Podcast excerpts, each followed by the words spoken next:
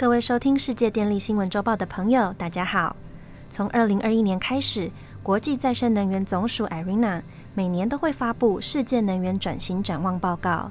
在今年六月二十二日，发布了最新版的二零二三年世界能源转型展望（一点五度 C 之路）。这份报告由国际再生能源总署 （IRENA） 的多位专家顾问，在德国联邦经济事务和气候行动部的大力支持下完成。总共有三个章节，共计一百七十六页。本期节目就要针对这份报告的重点内容来和大家分享。这份报告显示，全球能源转型已经严重偏离了一点五度 C 轨道。COVID-19 和俄乌战争进一步加剧了能源转型的挑战和进程的延宕。全球温度每变化一度，都可能对大自然、人类社会和经济体系产生重大而深远的负面影响。将全球变暖限制在一点五度 C，需要在二零五零年将二氧化碳排放量较二零二二年的水准减少约三百七十亿吨，才能实现二零五零年净零排放目标。然而，大多数的气候承诺还没有转化为详细的国家战略和政策实施，也未能得到足够的资金支持。目前的承诺和计划远远低于一点五度 C 路径的要求。如此一来，将导致二零五零年的排放缺口达到一百六十亿吨。这凸显了能源转型必须加速进行，以及采取全面行动的迫切性。根据国际再生能源总署 （IRENA） 的一点五度 C 情境，再生能源在全球能源结构中的占比将从二零二零年的百分之十六增加到二零五零年的百分之七十七。从二零二三年到二零五零年。每年需要增加约一千 gigawatt 的再生能源，才能保持在一点五度 C 的轨道上。二零二二年，全球新增了大约三百 gigawatt 的再生能源装置容量，占整体新增装置容量的百分之八十三。而化石燃料和核能装置容量则合计百分之十七。再生能源的数量和占比都需要继续大幅增长。目前，无论在技术上和经济上都是可行的。尽管2022年再生能源装置容量的增加创下纪录，但是政策和投资并没有朝正确的方向发展。由于许多政府试图缓解高能源价格对电力消费者的冲击，这一年的化石燃料补贴也达到了有史以来的最高水准。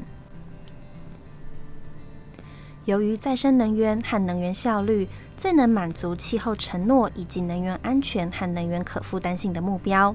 因此，各国政府需要加倍努力，确保投资走上正确的轨道。这份报告就能源转型提出了五大方向，说明如下：第一，持续扩大投资以补足缺口。到二零五零年要实现一点五度 C 目标，所需要的技术投资累计为一百五十兆美元。按照年平均计算，每年需要超过五兆美元。尽管全球所有能源转型技术的投资在二零二二年已经达到一点三兆美元的历史新高，但每年的技术投资仍必须增加四倍以上，才能保持在一点五度 C 的途径上。此外，再生能源投资仍然集中在有限的几个国家，并且也集中在少数的技术方面。二零二二年再生能源投资大约五兆美元。然而，这仅是达到一点五度 C 情境下每年再生能源所需资金的三分之一。而且，全球百分之八十五再生能源投资的效益，世界上只有不到百分之五十的人受惠，其中非洲甚至只占了百分之一。虽然目前存在许多技术选择，但目前百分之九十五的投资都集中在太阳能和风力发电这些技术。然而，还需要更大量的资金流向生殖能、水力发电和地热能这些其他的能源转型技术，以及供热和运输等电力以外的领域。第二，克服转型障碍，加速全球能源转型需要根本改变化石燃料时代所建构的结构和系统。然而，这意味着必须克服目前的基础设施、政策和劳动力等方面的阻碍。二零二三年联合国气候变迁大会 （COP28） 必须成为在二零三零年之前扩大能源转型行动规模的催化剂。政府、金融机构和私人部门都必须迫切重新评估他们的愿景、策略和实施计划，才能使能源转型可以重新回到正轨。第三，开发以再生能源为基础的能源系统结构。全球能源体系必须在三十年内实现深度的系统性变革，而为了达到这个目的，必须发展能源转型的三大支柱。首先是基础设施的升级、现代化和扩张，才能增强能源系统的弹性和灵活性。输电和配电系统需要适应再生能源地区性、分散性的特性，而储能解决方案则要考虑到地缘经济的影响，需要更全面的设计。当然，还要考量公众的接受度，这对于任何大型开发项目都至关重要。接着，政策和监管机构必须优先考虑加速能源转型和减少化石燃料的重要性。如今，基本的政策和监管体系仍然围绕着化石燃料制定。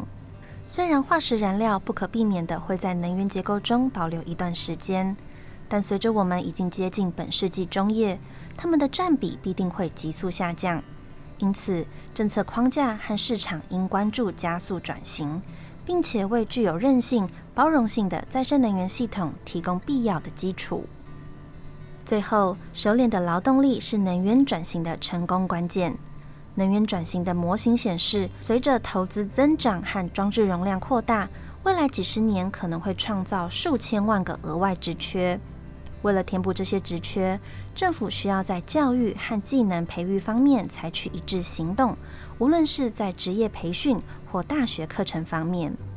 能源转型五大方向的第四点是要优先采取大胆变革的前进之路。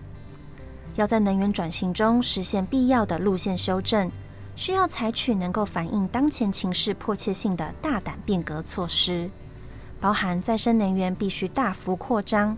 相关的基础设施投资也要齐头并进，另外还要进行全面性的政策考量，不仅要促进再生能源的有效建制，还要确保能源转型具有一定的社会经济效益，尤其是近邻承诺必须纳入立法，并且转化为资源充足的实施计划。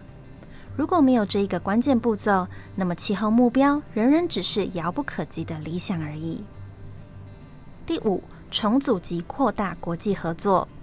由于能源部门和地缘政治发展瞬息万变，必须对国际间的合作模式、工具和方法进行更严格的考量。能源在全球发展和气候议程的核心地位是无可异议的。近年来，国际能源合作呈现指数级的增长，而这种合作对于决定能源转型的结果发挥着决定性作用。